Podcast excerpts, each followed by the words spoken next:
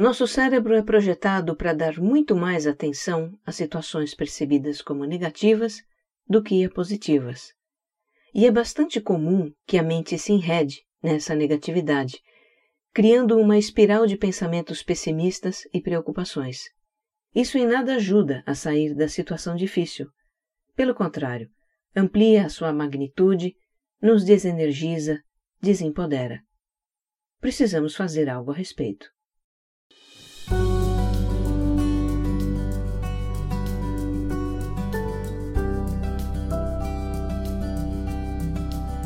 Eu lhe dou as boas-vindas ao Autoconsciente, um podcast que entende você para você se entender melhor. Sou Regina Gianetti, criadora do programa de autogerenciamento Você Mais Centrado, para a gente ter mais foco, bem-estar e paz com a gente mesma. Eu faço esse podcast para compartilhar reflexões e ações para uma vida com mais autoconsciência. A minha intenção é que ao terminar um episódio você se sinta melhor do que quando começou. Se este é o primeiro episódio que você escuta, eu te convido a escutar o número zero, em que eu apresento a proposta desse podcast e justifico a ideia de estarmos mais autoconscientes nesse mundo louco em que a gente vive. E o Autoconsciente também tem um site na internet, você já viu? Lá você pode deixar comentários, interagir comigo e ter acesso a referências de livros, filmes, textos e outros conteúdos que eu cito nos episódios. Procure por Autoconsciente Podcast na internet ou use a URL que está na descrição desse episódio. Você também pode me encontrar no Instagram como regina.gianete e como você mais centrado. E se gostar do que vai ouvir aqui, compartilhe com os amigos nos grupos de WhatsApp e nas redes sociais. Vamos espalhar o autoconsciente por aí. Episódio 32 Quando algo vai mal.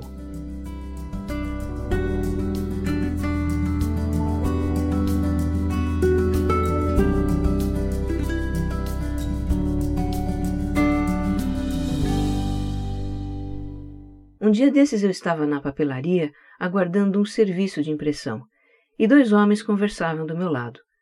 Deviam ser dois amigos que tinham se encontrado lá, casualmente. Um deles era um senhor de sessenta e poucos anos e esse senhor, ele desabafava os problemas que estava tendo nos negócios. Que depois da recessão na economia as coisas ficaram difíceis, o faturamento havia caído muito, foi preciso dispensar pessoal e o mercado não estava reagindo. O empresário se queixava do país, dos impostos, da burocracia, do governo, dos políticos e tudo mais. Estava muito amargo e tinha lá as razões dele. Num certo momento, o amigo, talvez querendo animar um pouco a conversa, perguntou sobre o filho do empresário. Ah, e como vai o seu filho mais novo? Ele estava para se formar, não é? Já se formou? E o senhor disse que sim, que o filho havia se formado e que agora estava procurando emprego. Mas emprego estava difícil na situação do país. E que depois de tanto esforço para se formar, o filho provavelmente iria ganhar uma micharia, se é que iria arrumar trabalho, porque a economia está estagnada e coisa e tal. Aí o amigo saiu com outra pergunta. Ah, e a sua netinha? Faz tempo que eu não vejo ela. Com quantos anos ela está? E o senhor falou que a netinha já tinha feito cinco anos que ela era muito inteligente e que os pais estavam procurando escolinha para ela. Mas as escolas estavam muito caras, e escola pública é que não iria ser, porque a educação pública no país está quebrada, e começou a reclamar de novo. E o um amigo, que não se dava por vencido, tornou a assuntar. E a pescaria? Tem saído com o pessoal para pescar? E o senhor respondeu: Ah, eu não tenho pescado, não. Com tanto problema, eu não tenho cabeça para essas coisas. Naquela altura, o meu serviço de impressão ficou pronto e eu saí de lá sem saber se o amigo conseguiu animar um pouquinho que fosse o empresário. Mas estava difícil, né? Às vezes, quando algo vai mal na vida, a gente entra num estado de negatividade que afeta a nossa perspectiva até daquilo que não está mal. Do ponto de vista do amigo, havia na vida do empresário motivos para ele se alegrar. Ter formado um filho, a netinha crescendo com saúde, os companheiros de pescaria, com quem provavelmente ele se divertia muito. Mas para o empresário, naquele momento, os problemas nos negócios predominavam sobre todo o resto. Olhando de fora para alguém nessa situação, a gente pode pensar: Nossa, mas essa pessoa está numa vibe muito negativa, parece que tem uma nuvem negra em cima da cabeça. Mas isso pode acontecer com qualquer um de nós, não é? Como eu sempre digo, quem nunca? Eu reconheço que em vários momentos, quando algo ia mal na minha vida, não me saía da cabeça aquilo que ia mal. E por que isso acontece? Porque o nosso cérebro é projetado para dar muito mais atenção às situações percebidas como negativas do que a positivas. A neurociência e a psicologia chamam isso de viés de negatividade, ou, em outras palavras, nossa tendência de destacar a importância de tudo aquilo que representa um perigo, uma ameaça. Tem estudos científicos que comprovam a existência desse viés. Um desses estudos mediu a atividade elétrica no cérebro quando pessoas são expostas a imagens de conotação negativa e de conotação positiva. E se observou que imagens negativas, como fotos que retratam atos de violência, produzem uma atividade elétrica muito mais intensa do que fotos de gente se divertindo, por exemplo. Isso mostra como o cérebro reage mais intensamente a situações negativas.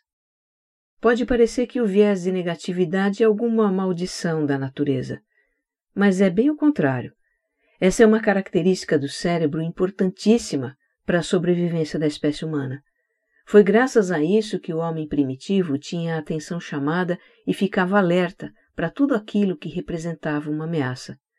Por exemplo, um movimento estranho na mata, que poderia ser um predador ou um inimigo pronto para atacar. E ainda hoje, mesmo que tenhamos uma vida muito diferente da do homem primitivo, é preciso que o nosso cérebro seja especialmente perceptivo a tudo que representa ameaças, porque elas continuam existindo. O viés de negatividade também faz o cérebro gravar mais os eventos negativos do que os positivos. As memórias de eventos tristes, revoltantes ou assustadores são muito mais marcantes que a dos eventos felizes. Por isso a gente se lembra tão bem delas. E se lembra para quê? Para poder evitar situações parecidas com aquelas que geraram as memórias, tipo, esse filme eu já vi. Esse viés também coloca como que sob uma lente de aumento um detalhe negativo em meio a muitos aspectos positivos. Por exemplo, seu chefe lhe dá um feedback cheio de elogios e reconhecimentos e destaca um único ponto em que você precisa melhorar. Pois pode apostar, você vai dar muito mais importância para o ponto de melhoria do que para todo o resto. Muito bem, então. O cérebro coloca problemas e situações difíceis em relevo e a mente faz o resto. Fica pensando e pensando e pensando na situação.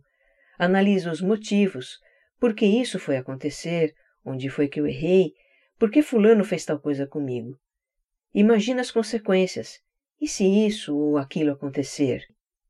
E da situação que vai mal, brota uma espiral de ruminações e preocupações, e os pensamentos negativos se avolumam no campo mental.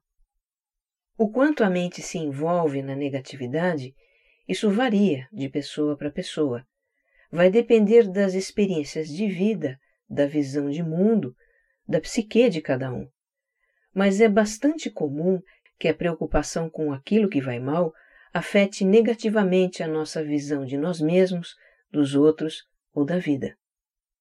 É bastante comum, por exemplo, a gente se julgar e se culpar pela situação difícil que está vivendo. Na mente ficam rodando pensamentos do tipo: é tudo culpa minha, estraguei tudo, é bem feito para mim, sou um nada, eu errei e agora tenho que pagar. Às vezes a gente culpa outras pessoas, o mundo, o destino. A vida é injusta. Fulano me ferrou. Esse país não vai para frente. Esse governo não presta. O sistema é perverso. Por que temos esses pensamentos todos? Porque a nossa mente precisa ter uma explicação lógica para o que está acontecendo. Culpar a gente mesma, o outro, a vida, o sistema, são formas de justificar o que vai mal. A nossa mente pode até conviver com aquilo que ela não controla, mas não suporta conviver com o que ela não entende. E aí cria uma explicação que seja lógica ou conveniente para ela. É bastante comum também o pensamento de que a situação difícil não tem saída, que não há nada que possamos fazer. E isso é um álibi, digamos assim, para a nossa suposta incapacidade de lidar com a situação. Quer dizer, num recanto obscuro da nossa mente, a gente se considera incapaz de lidar, mas procura se convencer de que a situação é que não tem saída. O que mais pode passar pela nossa cabeça? Que a fase ruim não vai melhorar, que vamos carregar aquele fardo para sempre. Também podemos achar que a situação difícil está arruinando a nossa vida como um todo. De repente estamos com um problema no relacionamento amoroso e ficamos desmotivados no trabalho, nos afastamos da família, não queremos ver os amigos, nem nos cuidar. Vai tudo para o brejo. A negatividade contamina outras áreas da vida. É típico da nossa mente antecipar os desdobramentos de uma situação para se proteger ou se prevenir, e nesse exercício de imaginação acabar ampliando a duração ou a extensão daquilo que vai mal, o que também amplia o nosso sofrimento. Agora veja, por mais humano e compreensível que seja o nosso viés de negatividade e tudo que ele acarreta, esses pensamentos não vão nos ajudar a sair da situação difícil, não é? Pelo contrário, eles ampliam a magnitude da situação difícil, nos desenergizam, nos desempoderam, arrasam com a nossa autoconfiança e podem também nos afastar de outras pessoas. Em última análise, levam a uma desesperança que pode até culminar numa depressão. Precisamos fazer algo a respeito. E a primeira coisa é parar de nos julgar pela nossa negatividade. A gente ouve muito falar que é preciso pensar positivo, que pessoas que pensam positivo são mais felizes, mais resilientes, mais bem-sucedidas. Verdade. É bom para nós pensar positivamente, pensar naquilo que desejamos para nós, ter confiança na vida, confiança em nós mesmos. Agora, isso não justifica a gente se julgar e criticar por ter pensamentos negativos. Se julgar e criticar por isso, na verdade, só vai dar mais força para a nossa negatividade. Quer ver uma coisa? Não pense num sorvete nesse exato instante. Isso. Não pense num sorvete. Viu? Para entender a informação não pense no sorvete, você teve que pensar. Foi inevitável pensar. Da mesma forma como isso aconteceu, quando dizemos para nós mesmos não posso pensar tal coisa, já estamos pensando. Para completar, se a gente se julga porque pensou essas coisas, se a gente diz para si mesmo algo como eu não deveria pensar isso ou eu sou uma pessoa negativa, estamos na verdade reforçando esses traços em nós. E ainda por cima, estamos aumentando o nosso mal-estar. Para tudo, gente. Para tudo. Vamos mudar a nossa maneira de lidar com isso. Olha, não se trata de combater os nossos pensamentos negativos, porque isso só dá mais força para eles. Vamos apenas parar de alimentar esses pensamentos, parar de dar sustentação para eles. Então, quando você perceber uma nuvenzinha negra da negatividade na sua mente, feche os olhos e sinta a sua respiração por um momento. Num instante em que você sente a respiração, os pensamentos se dissolvem. Eles vão voltar em seguida, e tudo bem. Sinta a sua respiração de novo, e de novo, e de novo. Ao respirar, você está fazendo o quê? Tomando fôlego, tomando um alento. E olha que bonito isso. A palavra alento, além de ser sinônimo de respiração, ela também significa aquilo que revigora, alimento, coragem, entusiasmo, vontade. Olha, eu faço isso direto. Quando pinta uma noia na minha cabeça, no ato eu respiro. Se não der para fechar os olhos, porque de repente eu estou dirigindo, por exemplo, eu fico de olhos abertos mesmo. Experimente e você vai ver como isso alivia. Nos dá um alento realmente. O mesmo vale para pensamentos de auto-julgamento, tá? Quando eles surgirem na sua mente, feche os olhos, respire, alente-se e diga para si mesmo: Eu sou um ser humano em busca de felicidade. Essa é uma frase que nos lembra da nossa humanidade, da nossa vulnerabilidade. Nos lembra que somos pessoas de carne e osso, tendo as nossas experiências, os nossos aprendizados e fazendo o melhor que sabemos. Cometemos enganos, temos reveses, nos decepcionamos, nos frustramos, temos problemas e perdas, entramos em crise, sofremos. É da vida. Nos momentos de dificuldade, quando você tiver vontade de chorar, chore. Se permita isso. Para você, homem que está me escutando agora, já foi o tempo de achar que homem não chora, né? O choro descomprime, alivia, dá vazão para a emoção. É terapêutico chorar. É uma bênção chorar. Para mim, o choro é como o desabar de uma tempestade. E depois que a tempestade passa, o céu fica limpo, o ar fica fresco e tudo volta a ser calmo. Algo que também nos apoia muito nos momentos de dificuldade é reconhecer que nem tudo está perdido, que em outras áreas da vida temos motivos para ser gratos. A gente vê às vezes na televisão, na cobertura de alguma tragédia, aquela pessoa que diz: perdi a minha casa ou perdi o meu negócio, mas eu estou vivo, minha família está bem, foram só danos materiais. Você vê no semblante daquela pessoa que ela está realmente se apoiando naquilo que ficou de pé. E isso é muito importante. Reconhecer o que está de pé na nossa vida e sermos gratos por isso. O reconhecimento e a gratidão por tudo que temos nos fortalece, nos dá energia para lidar com aquilo que vai mal. E também nos permite enxergar o que vai mal do tamanho que aquilo realmente tem. Se a gente deseja lidar de uma maneira mais serena e lúcida com as situações difíceis da vida, precisa ter aceitação dessas situações. E vamos alinhar aqui entre nós o que significa isso. Ter aceitação não é se vitimizar, não é se submeter. Ter aceitação no contexto do mindfulness é reconhecer que aquela situação está presente na nossa vida e encará-la como ela é, sem comparar com o que a gente gostaria que fosse. Nós, seres humanos, temos o hábito de idealizar as situações da nossa vida. Nós criamos expectativas sobre pessoas, circunstâncias, acontecimentos e tudo mais. Eu falei disso no episódio 14, Melhor não alimentar expectativas. Vale a pena escutar de novo ou pela primeira vez. Bom, mas aí contrariando as nossas expectativas de como as coisas deveriam ser ou acontecer, surge então uma situação difícil, surge um revés. E aí a gente briga, e se revolta, ou reclama, se vitimiza. Enfim, a gente opõe resistência ao que está acontecendo. Não bastasse a situação ser dolorosa, nós aumentamos o sofrimento por resistir a ela. Tem um ditado popular que diz aceita que dói menos. Às vezes a gente fala isso meio que da boca para fora, meio frase pronta, né? Mas o significado é muito verdadeiro.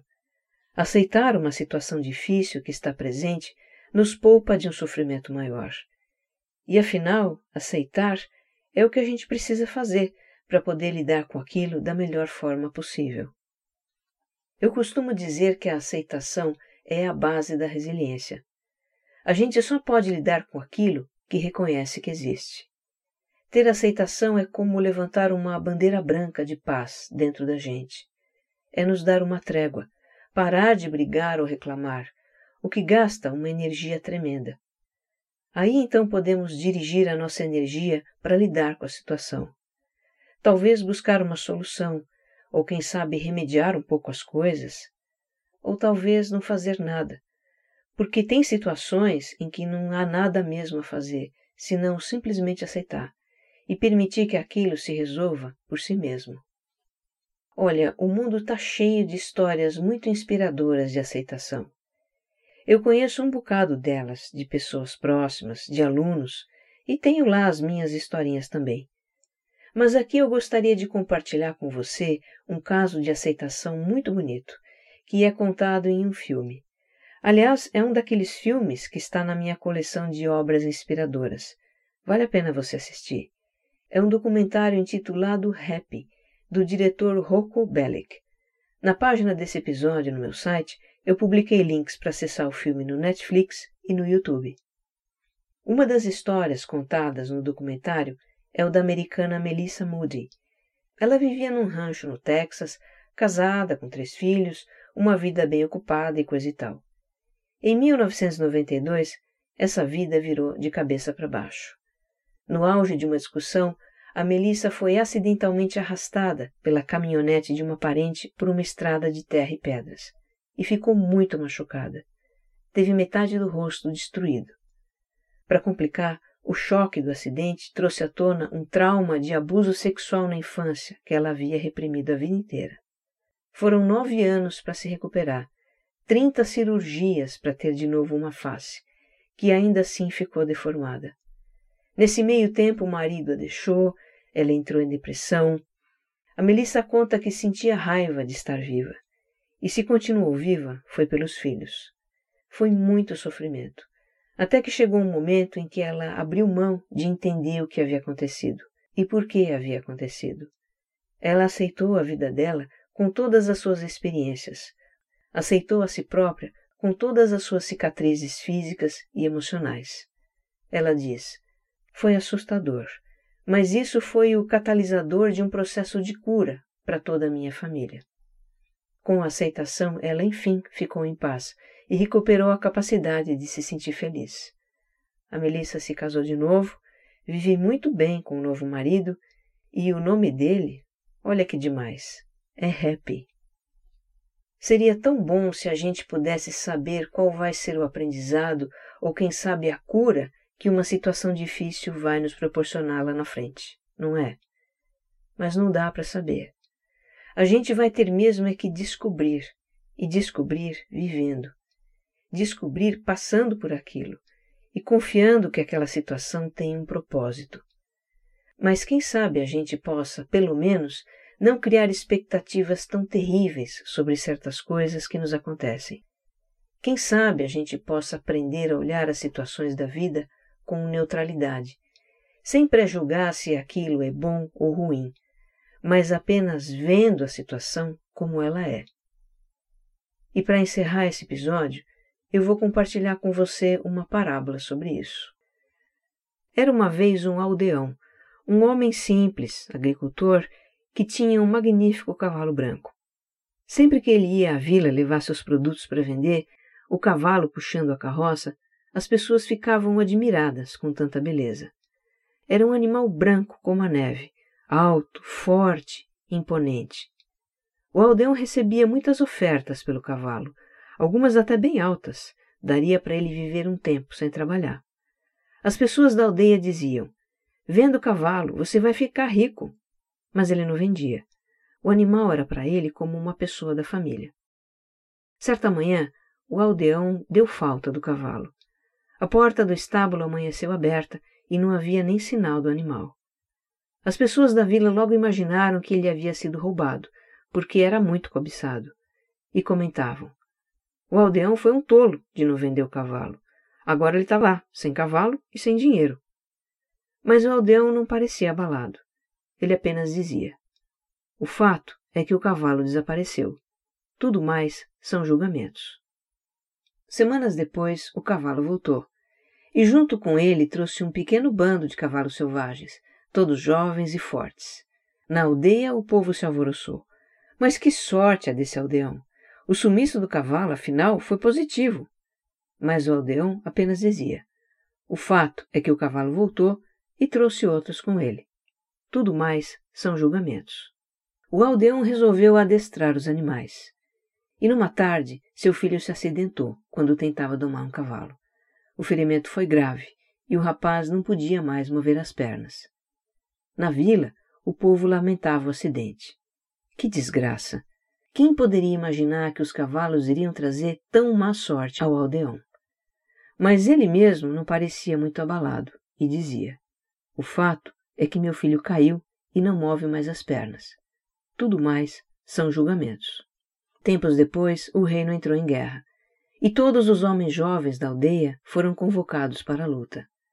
Todos, menos o filho do aldeão, que não podia mover as pernas. Na vila, o povo dizia: nossos filhos estão sendo mandados para o campo de batalha e podem não voltar com vida, mas o filho do aldeão vai continuar vivo ao seu lado. No final, o tombo do cavalo lhe trouxe sorte. E o aldeão apenas dizia: O fato é que meu filho não vai à guerra. Tudo mais são julgamentos. Que você esteja bem. Um abraço.